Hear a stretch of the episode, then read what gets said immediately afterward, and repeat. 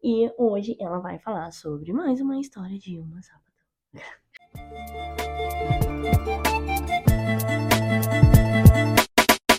Oi, gente, tudo bem com vocês? Deixa eu falar. Eu falei que ia falar mais histórias, contar mais histórias, na verdade, né? Mas eu só contei seis. E a ideia era contar 31 histórias no mês de agosto. então, significa que ficou muito longe desses 31 histórias. Mas eu percebi que vocês gostaram bastante das histórias. Eu percebi que o meu podcast da Radical teve um boom gigante nos números mesmo, né? Falando de números aqui. E eu quero lembrar para vocês que não tô mais recebendo histórias. Por quê? Eu já recebi muitas histórias e eu tenho certeza que eu não vou conseguir contar agora no mês de agosto. Eu vou tentar finalizar essas histórias que eu recebi no e-mail até dia 31 de agosto, porque é o mês da visibilidade lésbica. E eu queria agradecer, né, vocês que mandaram as histórias, que comentaram tanto aqui na Spotify, quanto no seu agregador de podcast que avaliou, né, e lá no Instagram, que a gente comentou alguns episódios lá, né? Foi muito legal participar disso. Eu sempre gostei muito de podcasts que contam histórias na verdade, eu escuto muito podcast que contam história, mas nenhum podcast é né, totalmente dedicado à realidade de mulheres lésbicas, contação de mulheres lésbicas, né? E como a LAF ela tem essa proposta de falar de resistências, intelectualidades e existências lésbicas no plural, a gente vai falar disso. Queria lembrar que 19 de agosto também foi o dia do orgulho lésbico, né? Mas eu nem comemoro essa data, para falar a verdade, eu só comemoro mais o dia 29, que é o dia da visibilidade lésbica. E eu pretendo trazer mais histórias para cá. Quero lembrar você também que a Historiadora Radical, junto com a LAF, tem um Apoia-se, né? Que a partir de cinco reais mensais vocês podem colaborar lá para que esse espaço, né, é seja aí, continue estando aí na história, né? Como a gente já falou no episódio anterior, toda vez que a mulher autônoma faz serviços como esse, né, a tendência é ela ser cancelada, então a gente precisa colaborar com o trabalho dessas mulheres, tá bom? E aí agora eu vou contar uma história que eu achei super sensacional, ela foi enviada já tem uns dias. Mas eu vou contar essa história e aí vamos lá. Você está ouvindo o podcast da Historiadora Radical, um podcast que conta histórias e humaniza mulheres. Então, né, eu nem sei como eu vou contar essa história, porque ela parece um pouco uma história, assim, fanfic, como diz os jovens. Né? Mas eu também não sou velho, eu tenho 29 anos, né, eu me chamo Camila, e eu vou contar a minha história de amor, assim, assim como muitas foram contadas. E ela começou lá na adolescência, né, e... Bom, como que eu vou começar a contar, né, sobre uma conexão muito forte que eu tenho com uma mulher, mas eu não tinha muita coragem de falar, embora essa mulher ela ocupe metade da minha vida quase, né? Foi uma relação aí, é uma relação de mais ou menos 10 anos, 12 anos, não sei. E é até muito louco, assim, de contar, porque até as pessoas que convivem no meu dia a dia não sabem, né, da intensidade que foi uh, essa relação. Mas como começou lá na adolescência, todo mundo sabe, né? Ah, tipo, ah, adolescente, olha lá, primeira vez que beija na boca, né? Então todo mundo sabe mais ou menos que a gente teve uma relação, mas não sabe quão intenso foi, né? E eu queria compartilhar aqui a, a minha intensidade, assim, essa relação que eu tive com a Stephanie, né? Que começou ali na infância, a gente se conheceu na infância, assim, só que foi na adolescência que a gente se aproximou, né? Porque a gente tinha amigos em comum, então os meus melhores amigos eram os melhores amigos dela, e a gente acabou ali se conhecendo nesse meio, mas a gente não era, né, amigas, amigas, amigas, amigas. Mas a gente né, tava ali no meio, no meio, no mesmo meio, enfim. E aí, mais tarde, o mais engraçado é perceber que todo mundo se reconheceu como gay, como lésbica, mas na adolescência a gente não é nada, né? Tá todo mundo nessa fase de tentar se entender, cheio de dúvidas. Bom, bom, e aí, é isso que foi. É, a Stephanie, ela sempre foi uma, uma menina, assim, desde a adolescência, né, que eu tive muito contato com ela, inclusive na adolescência, que sempre teve o que a gente chama de deconformidade com gênero. Né? Lá na época, eu acho que não tinha essa questão, né, alguns anos atrás, isso começou a surgir no Brasil, né, e nomear isso recentemente. Só que eu via muito ela com essa sensação de não estar conformada, né, com, com seu próprio gênero, com seu próprio corpo, enfim. Então, eu tinha muita curiosidade sobre a Stephanie, né? E ao mesmo tempo, assim, nos mesmos lugares que a gente ia, eu tinha uma necessidade muito grande de fugir dela, de não confrontar ela, de não conversar com ela assim diretamente, de ficar sozinha no mesmo ambiente, né, é, que ela. Só que aí, né, impossível, porque a gente tinha os amigos em comum, os meus melhores amigos eram os melhores amigos dela, que é até engraçado dizer isso porque a gente não era melhor amiga, né? Mas enfim, aconteceu. Aí a gente sempre assistia filmes, né? Era daquela época que tinha DVD cassete, sabe? Então você levava o DVD, o filme, assistia na casa de alguém. Geralmente essa casa era minha, né? Que eu tinha uma mãe assim super tranquila, então eu chamava todo mundo para assistir filme lá em casa, né? E aí ao longo de uma semana, assim, a gente marcou de assistir filmes lá em casa, até que alguns amigos e algumas amigas desmarcaram, né, durante a semana. E aí só foi dois amigos meus e a Stephanie, né? Então ficou dois amigos, eu e a Stephanie lá em casa assistindo o filme. Então eles levaram dois DVDs e aí a gente viu, né, o primeiro filme, a gente conversou sobre o primeiro, primeiro filme, até que foi ficando tarde, e os meninos foram embora. Né? E a Stephanie quis ficar para ver o segundo filme eu fiquei muito nervosa, porque como eu falei, eu tinha muito medo de me aproximar da Stephanie, assim, não sei porquê, ela me causava curiosidade, eu queria muito me aproximar dela, mas eu ficava muito nervosa, assim, de ter palpitação, é, na presença só dela, eu e ela, eu evitava, assim, eu não gostava de ficar no mesmo ambiente que ela, mas eu queria muito ficar no mesmo ambiente que ela, enfim. Os meninos foram embora, a gente ficou para assistir o segundo filme, né? E aí a gente assistiu até que a gente se beijou, assim. E eu nem vou falar, nossa, como que foi o beijo? Não lembro direito, a gente se beijou, né? Só que a gente não falou nada, ficou um silêncio assim. E aí a gente voltou a assistir um filme bobo, né? E aí a gente ficou meio que abraçadinha, assim, sabe? Se acariciando, né? Tudo numa cama pequena de solteiro, que a gente assistia no meu quarto, e a gente ficou aí meio espremida, né? Então o contato era muito próximo, assim, tinha muito contato físico. E a gente não conseguia prestar atenção no filme, mas a gente tava fingindo que tava prestando atenção no filme pra gente não ter que conversar sobre aquilo que aconteceu, né? Sobre o nosso beijo. Mas a gente continuou é, ali. E aí, né, o que eu lembro daquele momento é que o meu coração ficava palpitando. Eu sentia o coração dela palpitando ali, sabe quando você sente o coração da outra pessoa palpitando? E aí, de novo, a gente se virou e beijou, assim, gente. A gente tinha uns 13, 14 anos, né? E aí eu fico pensando quanto eu sou privilegiada por ter dado o primeiro beijo, né, da minha vida inteira, assim, numa menina. É, assim, eu acho que dentro de um lugar de heterossexualidade compulsória, principalmente quando você é adolescente, naquela época também não se falava muito disso, né? Ter isso é algo assim, né? Incrível. Então eu reconheço, eu me coloco ali, né, como privilegiada. E aí, depois desse momento, desde então, a gente começou, né, a ficar sempre, assim, sempre, sempre, sempre, sempre. Né? A gente começou a viver extremamente grudada, a gente ia pra escola junto, a gente ficava na escola, né? E aí, é, nesse momento assim, entra, né, isso que eu falei do, do não saber o que é de fato, se eu era lésbica, se era lésbica. A gente quase não falava sobre isso, né? A gente era muito novas.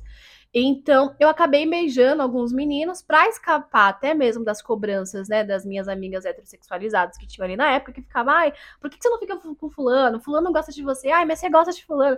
E na verdade, eu não sentia nada por eles, né? Eu sentia algo pela Stephanie, eu tinha ciúmes da Stephanie, ela também tinha ciúmes de mim, enfim.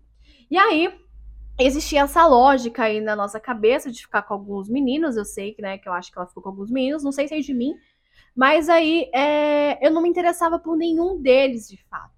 E geralmente, quando eu lembro que a, que a Stephanie beijava alguns meninos, assim, eram os amigos gays, sabe? Os nossos amigos gays, assim, ela acabava beijando tal, mas é aquela coisa estranha, né?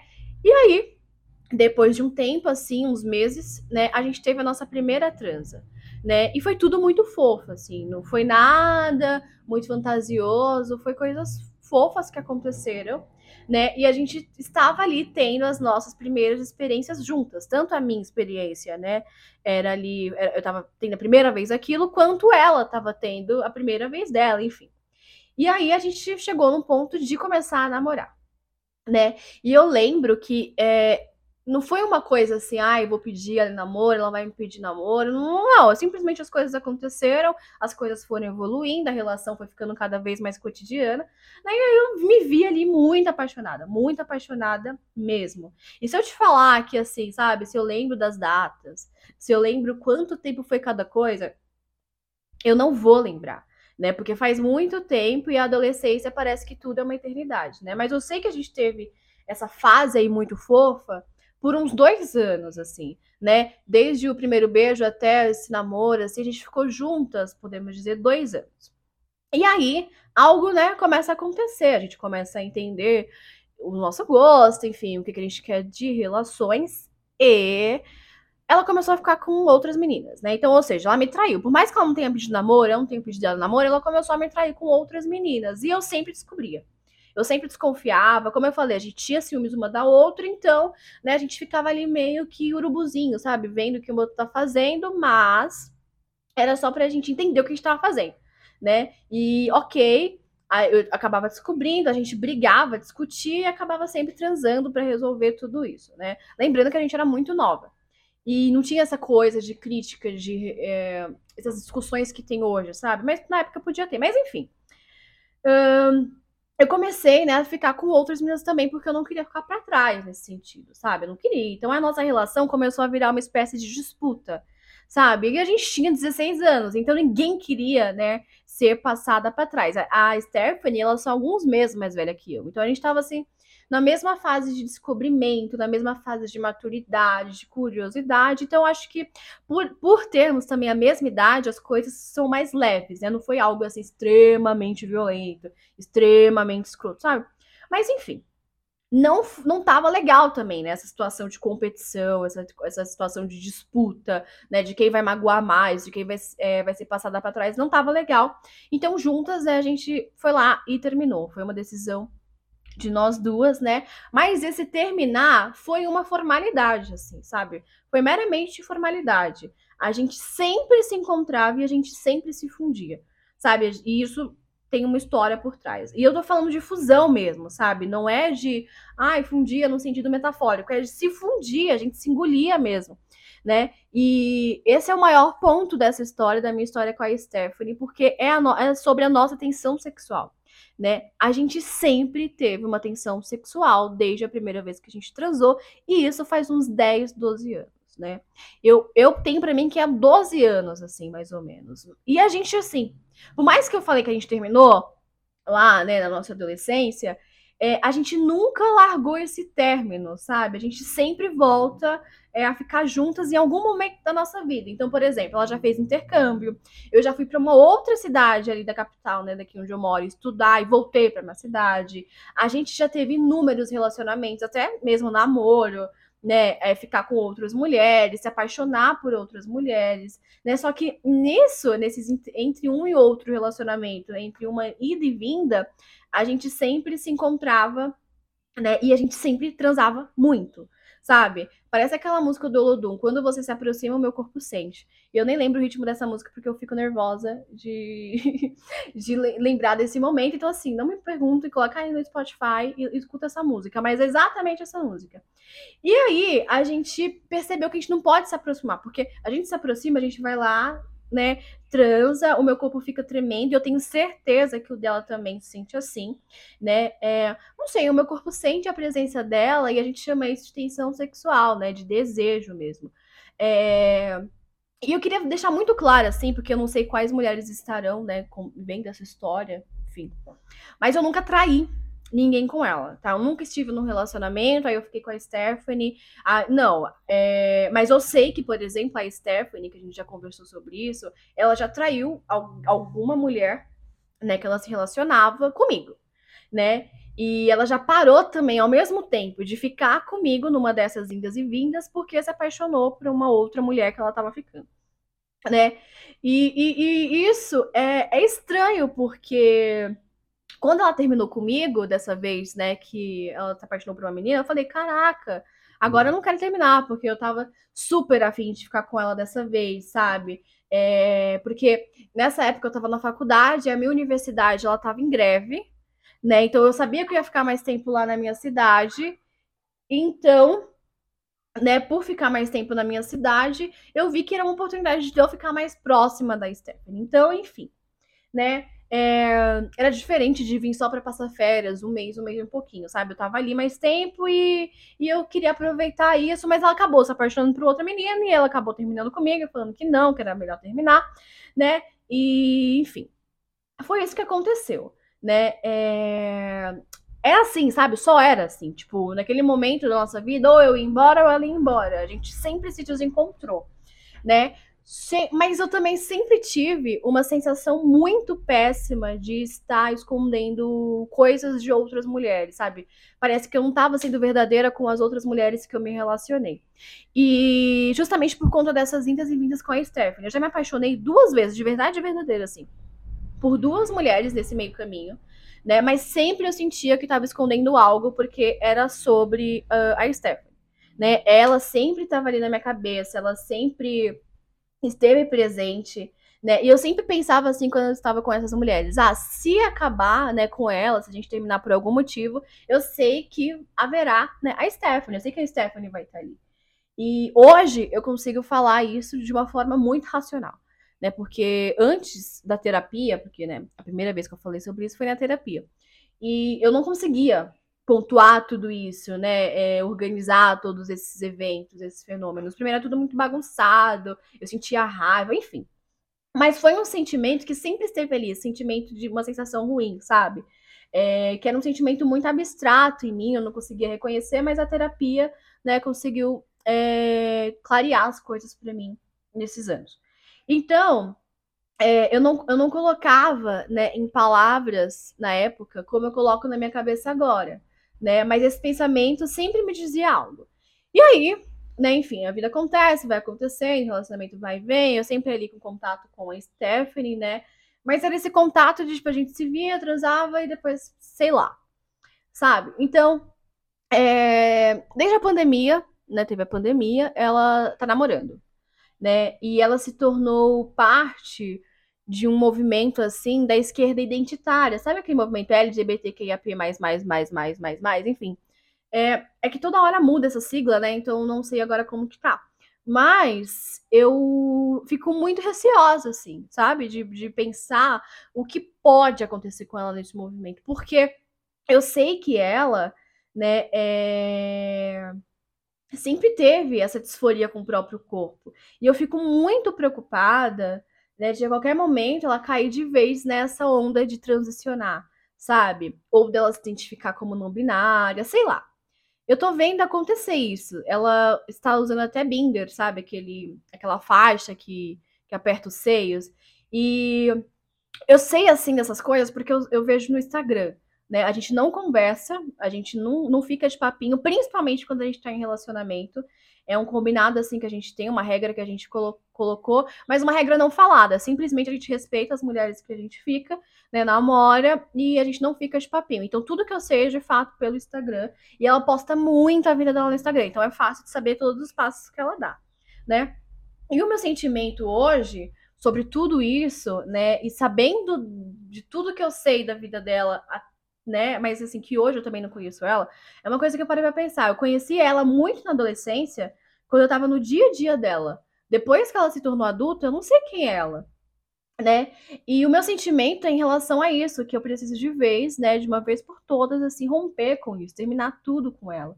Terminar sem nem mesmo, né, de fato, estado juntas é, nesses anos. E, e mesmo assim, né, eu sinto que foi um relacionamento muito duradouro, né? Durou anos assim da minha vida, tanto da dela. Então terminar com ela é terminar mas sozinha assim, sabe? Eu preciso fazer isso. E ela nem vai saber que eu tô terminando com ela, né? Eu não sei também como ela se sente em relação a mim. Né? Eu sei que eu falei que parece que o corpo dela também sente essa tensão sexual, não sei, mas eu não sei o que ela sente de fato em relação a mim, porque uma coisa é eu ver, né, achar ali no momento, mas a gente nunca conversou sobre isso. Então, eu, a única coisa que eu sei é aquilo, que sempre foi muito carnal, mas o que ela quer mais, eu não sei, né? E o que eu conheço dela também, como eu falei, é aquela menina, né, quase criança, que um dia ela ficava de mão dadas comigo, de fininho atrás da cortina lá da sala de aula da nossa escola. Mas a Stephanie adulta, eu só conheço o corpo, eu não conheço as palavras que a Stephanie usa, eu não conheço como a Stephanie se sente, eu não conheço nada, assim. Né? O que eu tenho é uma memória da infância, a memória da primeira menina que eu beijei, da primeira menina que me abriu o mundo lésbico, né? E, e é isso, né? Eu não sei como é a Stephanie adulta. Então eu preciso, né, colocar para mim assim o desapego, né? Eu preciso deixar de lado todo esse magnetismo sexual e assim, precisa assumir isso, sabe?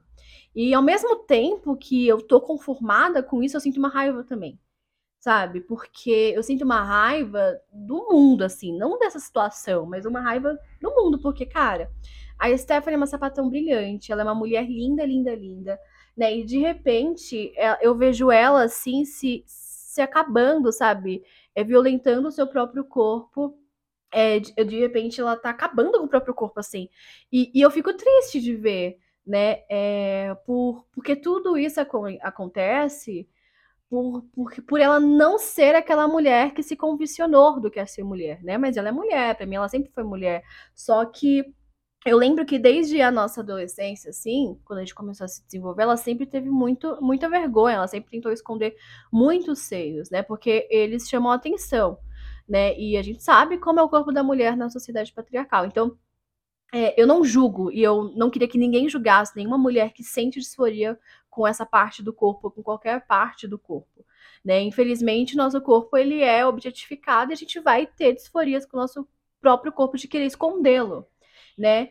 Só que eu também lamento muito ela achar que precisa dessa tortura para fugir da realidade material dela, né? É... E eu sei que, que, que, é um caminho muito dado hoje em dia, né? É... Nesse lugar de violentar nossos próprios corpos saudáveis porque outras pessoas sexualizam, sabe? Enfim. E de todo modo, assim, né, ela poderia só simplesmente ficar até o final da vida nesse relacionamento que ela tá, né, e a gente nunca mais tocar, sabe? Independente dessas questões identitárias, eu sinto que chegou o nosso fim, realmente chegou o nosso fim, né? E eu acho que eu tô contando isso aqui para todo mundo que tá escutando, porque eu quero dizer adeus, sabe? Eu quero relatar essa história com começo, meio e agora, tipo, chegou um fim né? E eu quero dizer adeus, tanto para minha vida, né, de ficar ali totalmente é, sendo tomada por essa energia sexual que a Stephanie tem na minha vida, né, e poder dizer adeus para Stephanie mesmo, porque por mais que a gente não tenha um relacionamento, eu tô aqui me preocupando com ela, né, e eu nem sei o que ela sente por mim. É... E de verdade, não é um, um, uma história assim. É... Ai, poderia ser uma mentira? Eu não sei se poderia ser uma mentira essa história né? Tipo, das pessoas acharem que é mentira, mas não é, porque é surreal, né? É, passar tanto tempo preso numa história assim, sabe? É, e às vezes eu olho para essa história e falo, não, não é possível. Por isso que eu tive tanto tanta medo de contar para as pessoas de tudo que a gente passou, né? Porque os nossos amigos em comum, por exemplo, não sabem que a gente fica fazendo tudo isso, porque, né, imagina você contar para uma pessoa que a gente fica nessas indas e vindas e que não dá certo, e que ninguém se assume e que, enfim, que a gente se machuca. Né? Mas é isso, eu preciso dar um finish nessa história. Né? Eu tô dizendo adeus pra essa história, ela realmente precisa acabar. E eu acho que é isso, eu acho que eu vou dar um follow na Stephanie no meu Instagram também. então é isso. Não, mas sim, Ai, gente, essa história, ela é legal. Eu tava vendo que tem bastante histórias que chegaram até aqui. Bastante não, umas três histórias, duas histórias, sei lá é sobre disforia, né? E é um assunto muito delicado, é um assunto que preocupa muito nós mulheres, mas eu acho que, que o ponto central nem é, nem é isso dessa história, é o tempo mesmo, né? E, e o não verbalizado, não falado, assim, de como o tempo vai arrastando as coisas e como é difícil, né, a gente enfrentar algum, algumas coisas, assim. Eu nem sei se tem que enfrentar alguma coisa, né? Tipo, não sei. Essa história. Quando, a, a, quando eu li a história e tá lá, né? Eu tô escrevendo isso para dizer um adeus, eu falei, nossa, sabe? Tipo, porque geralmente, quando a gente conta uma história, a gente quer que tenha começo, meio e fim, né? E essa história eu acho que ela foi muito assim, começo, meio e fim mesmo. Né? E, e saber o ponto certo de dizer adeus, eu acho que é uma das coisas mais é, sensatas, porque a gente nunca sabe o momento certo de, de terminar uma história. A gente vai arrastando, arrastando, arrastando, arrastando até o momento que a gente não sabe nem por que tá arrastando. Uma coisa que me chamou a atenção é, é deixar muito claro, é uma coisa que eu também tenho pensado, de que, tipo assim, cara, a gente não conhece as pessoas, né, tão profundamente. Porque quando você conhece uma pessoa na adolescência, por exemplo, você conheceu uma pessoa na adolescência, a gente muda o tempo inteiro. A gente aprende coisas novas, a gente desaprende, a gente regride, a gente evolui, enfim. Então, isso que eu achei legal dela poder falar que não conhece a Stephanie, né, no adulta, ela conhece a Stephanie adolescente, e quando a gente quer a permanência das pessoas na nossa vida, a gente vai arrastando essa identidade, né? Quando a gente para para racionalizar, que ela usou essa palavra também, a gente vê, cara, nada a ver essa pessoa na minha vida, né? Porque não serve mais nada, ela serve ao meu passado, assim. No passado pode ter sido que fez muito sentido, mas atualmente pode falar, mano, nada a ver, sabe? Que, por que, que eu tô aqui? Né, doando meu tempo, gastando minha energia em cima de pessoas que não faz sentido para esse, esse novo eu, para quem eu sou agora, para esse momento da minha vida. A gente vai arrastando pessoas e histórias, né, que realmente não faz o menor sentido. E aí nisso faz 10 anos, faz 12 anos, faz 15 anos, 20, 30, e você fala, meu, nada a ver. Né? E a gente não anda. Infelizmente, eu acho que é legal a gente poder pensar que existem rompimentos que, que é nesse lugar do não, do, do, do não ter mais o que fazer. Né? Você precisa romper algumas coisas. E tudo muda, todo tipo de relação muda, né? As amizades, enfim, as sexuais, né? Casamentos, até casamentos duradouros. Se a gente falar que o casamento duradouro, sei lá, de 10 anos, ele é igual todos os dias, é mentira. Né? Então, o mais legal é, é isso, eu acho, né? De poder mostrar, porque eu vejo que muitas mulheres têm dificuldades de rompimentos, assim, e de entender que a gente muda. Né? Eu acho que é muito daquela coisa da solidão também. Uma coisa que ela fala que eu achei legal é do tipo assim, ah, eu posso terminar meu relacionamento, mas eu sei que a Stephanie vai estar lá. É, é, é, muito lugar do não quero estar sozinha, né? Do tipo, não posso estar sozinha, nunca vou poder estar sozinha. E aí, a minha comentadora aqui, é... anônima, que não quer aparecer, ela tá falando que tem a ver com voltar ao passado. Eu também acho. Eu acho que, tipo assim, o passado é um lugar que a gente conhece muito bem. Ou não, depende. Se você participou do passado, do seu passado, você conhece muito bem, então você sempre vai ter aquela coisa para voltar, um lugar seguro, mas não é tão seguro assim. Passado nenhum é seguro, tá? E aí é, é conhecer, é conhecido, né? Agora, quando você fala, porra, eu vou ter que começar tudo do zero, eu vou ter que conhecer pessoas novas, eu vou ter que lidar comigo na minha solidão, nossa, tipo, fode tudo. Né? Eu vejo muitas lésbicas, por exemplo, que, que entram nessa do tipo. Primeiro, né? Uma coisa que eu queria falar que tô pra falar. Que é tipo assim, toda lésbica acha que tem que beijar. Toda não, né? Mas enfim, a maioria é colocada ali pra gente. Acha que tem que ficar beijando suas amigas. Não. Não acho isso legal. Primeiro que as nossas, as nossas amizades com lésbicas, entre mulheres lésbicas, ela vem de um lugar, assim, muito mais de mutualidade do que sexualizá-la. A gente precisa estar em relações com outras mulheres que não sejam sexualizando. Né? Até mesmo, eu estou lendo um livro que até mesmo fala de como nós elogiamos outras mulheres. Né? E, tipo assim, elogiar o, o o que a gente está vendo ali é muito, é muito supérfluo, né? É uma coisa que passa, assim, né? É... Como eu posso dizer? Despercebida, é algo chato, é algo, tipo, sem imaginação ficar elogiando o corpo de outra mulher, por exemplo, né? É uma coisa de homem mesmo. Então, é, tem muitos outros pontos que a gente pode tocar em outra mulher, desde que você queira profundidade. Né? E aí eu acho que as relações lésbicas, para elas serem de fato autênticas e verdadeiras, elas exigem profundidade. Né? Elas exigem realmente tocar na vulnerabilidade de uma outra mulher e falar, cara, é, é, isso, sabe? Tipo, é isso que tem, é isso que eu sou e não vou impor para você o que eu sou, você também não impõe para mim o que você é, mas estamos aqui.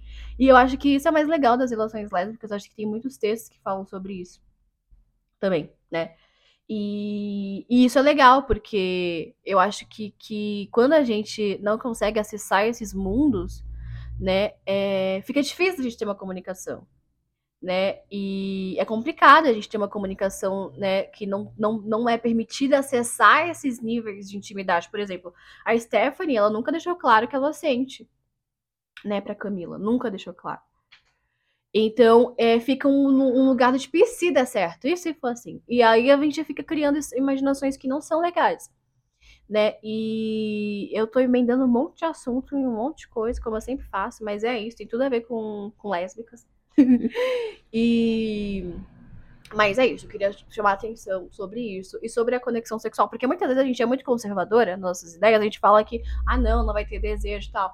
Mas uma coisa que eu aprendi, acho que foi mês passado, no mês passado, eu tava dando uma aula lá na Glória Zadua sobre o curso da Glória Zadua, né, que vocês devem ter visto lá na LAF.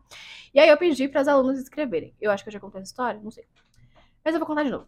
E aí uma das alunas, ela escreveu um, um texto pequeno que ela usou a palavra desejo. Quando ela usou a palavra desejo, eu, aí a gente levou, a gente na aula assim ficou espantada, porque quase nenhuma mulher usa a palavra desejo.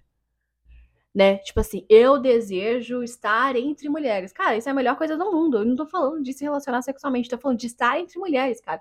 De que, tipo. E aí, quando ela usou a palavra desejo e ela explicou a palavra desejo, a gente até falou, cara, é muito louco a gente poder usar essas palavras sem estar no contexto patriarcal. Porque se a gente usa essa palavra no contexto patriarcal, desejo é meramente desejar o corpo de uma outra mulher, porque eles falam isso. Né? Ou desejar um carro, desejar dinheiro. E ela colocou desejar estar entre mulheres. Eu quero viver com mulheres, eu quero comer com mulheres, eu quero estar com mulheres, eu quero acordar com mulheres, eu quero ler mulheres. Ela fala, eu desejo ler mulheres. E é uma coisa que eu acho que, que é legal da gente poder é, viver, assim, porque é muito gostoso viver esse desejo, enfim. E, e é isso, né? Eu acho que também tem a parte do transar com mulheres. A gente não assume muitas vezes que a gente quer transar com mulheres. E um grande problema, eu acho que é esse conservadorismo, assim, que tem, né? Do tipo assim, cara, você. É assim como eu já contei outra história da mulher que só quer transar com mulheres aqui, tipo assim, e tá tudo bem. Sabe, ela é uma lésbica que não quer namorar e ela quer ficar com várias mulheres. E todo mundo sabe, e tá tudo certo. Ela não é um homem porque ela tá fazendo isso. Ela é uma mulher lésbica, ela é lésbica, ela tem esse direito. Assim como outras mulheres têm direito, tem direito também de dizer não, né? E eu acho que seria legal a gente poder naturalizar o desejo nas mulheres, né? E o desejo de romper com outras mulheres também. Que eu acho que algumas mulheres não aceitam e colocam isso no lugar da rejeição. Do tipo, ah, não, ela está me rejeitando. Não, essa mulher só tá querendo romper. Ela não tá te rejeitando. Você não é ninguém na vida dela, não é ninguém na sua vida. Acabou, obrigada, tchau. Sabe? Então, esse lugar, né, do tipo, do romper ter a ver com rejeição, é muito da história patriarcal. Do tipo assim, quando o homem rompe com uma outra mulher, é rejeitada, ela está sendo rejeitada. Por quê? Na história do casamento, né, institucional e etc e tal, é, não tinha essa de divórcio, né? E se a gente pegar os, os, os, votos do casamento, é juntas até o fim. Então, se termina antes do fim, é porque alguma coisa aconteceu. Você foi abandonada, você abandonou, acabou com a família. E não tem isso, né? A vida acontece, a gente muda muitas vezes. Pode ser que você tenha se casado, se apaixonado, né? E depois amanhã você pode ser falar, ah, não queria estar casado. Não sei, a vida acontece de muitos jeitos. E pode ser que você nunca tenha querer casar e você se casa. Então, tipo, a gente tem que se permitir mais, sabe? Nesse sentido de sair desses roteiros patriarcais, porque os roteiros patriarcais, eles são muito esmagadores de história, tipo, muito, muito, muito. Infelizmente, muito, assim. E o tanto de mulher, né, foda, assim, brilhante, como ela colocou no texto, sapatão brilhante, que são esmagadas por roteiros patriarcais, sabe? Acabam agindo por conta de, de formas, assim, extremamente maléficas, né? Tanto para outra pessoa quanto para ela mesma por conta do patriarcado é algo ruim. Mas eu acho que é isso. Eu vou contar mais historinhas aqui, tá? Essa não será a última. Apesar que a gente tá acabando o mês de agosto, essa não será a última, porque eu gosto de fazer podcast. Muito mais do que vídeo no YouTube. Eu odeio fazer vídeo no YouTube. Odeio não, eu gosto, mas eu odeio, não odeio editar. Podcast eu gosto de editar. Enfim, gente, é isso, tá bom? Eu vou encerrar. Um beijo para vocês. Não esqueçam de escutar os outros episódios que tem, que tem aqui, tá bom? E também de comentar aqui, né? Se você escuta pelo Spotify, eu já ensinei para vocês como vocês comentam.